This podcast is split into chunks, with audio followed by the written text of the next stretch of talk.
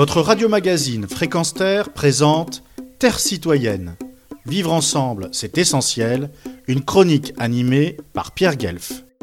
Trois vidéos au grand public déferlent sur les réseaux sociaux et y font le buzz.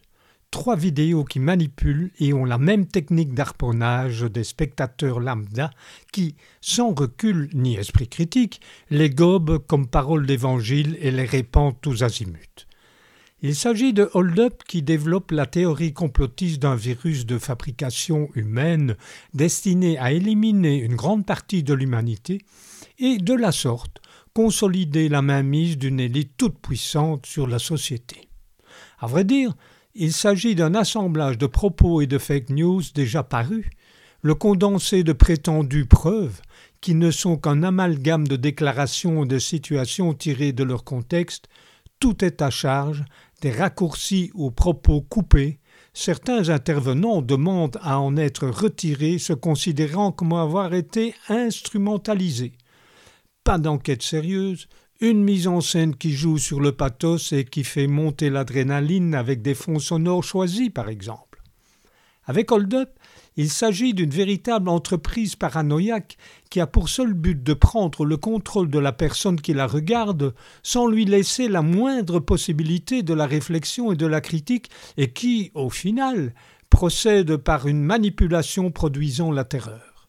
Ce qui semble son but nous sommes bien en présence d'une technique parfaitement mise au point par les sectes ou des groupements intégristes qui ainsi harponnent les personnes fragilisées, incrédules ou peu cultivées.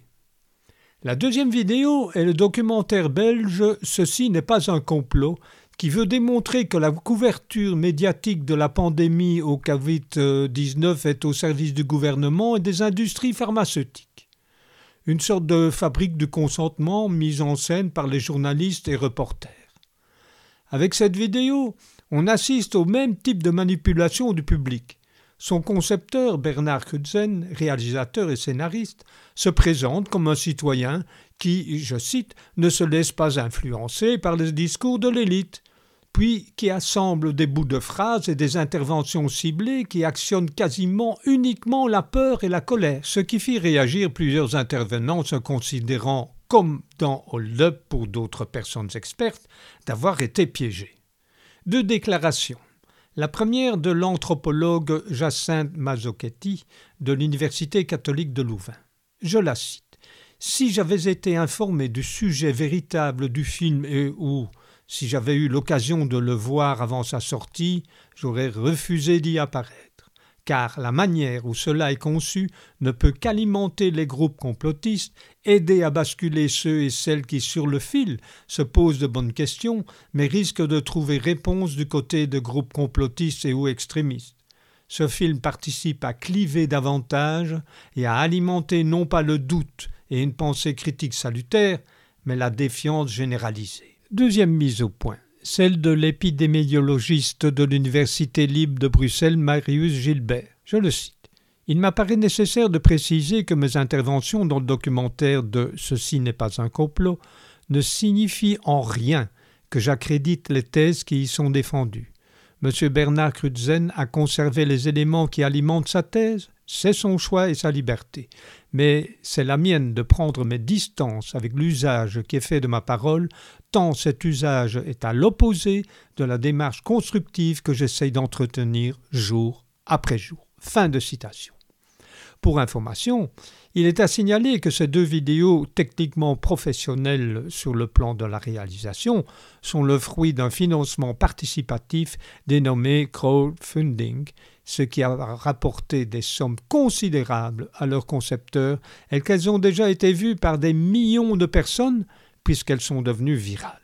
Troisième vidéo, également virale, La fin des temps, qui, elle, émane d'un groupement chrétien intégriste et qui, par les mêmes moyens techniques de manipulation, s'attaque à la franc-maçonnerie dont les membres les plus haut placés dans la hiérarchie tireraient les ficelles pour gérer la planète et faire des citoyens des êtres soumis, le fameux complot maçonnique.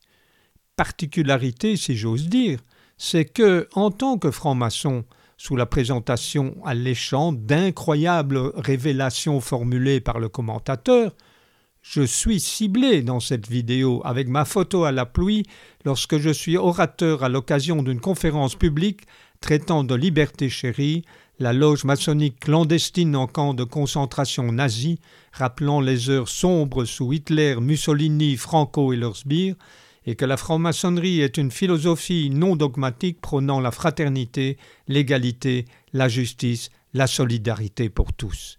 J'y suis catalogué de satanistes, d'alliés du diable, de faux apôtres, d'ouvriers trompeurs, de malins déguisés en anges de lumière, j'en passe et pas des moindres. Cette vidéo fut déjà vue à 941 000 reprises et compte quelques 6300 likes, mais aussi un nombre impressionnant de commentaires, d'insultes, de menaces, dont celle appelant à l'élimination pure et simple de gens de mon espèce. En conclusion, Hold up, ceci n'est pas un complot. Et la fin des temps.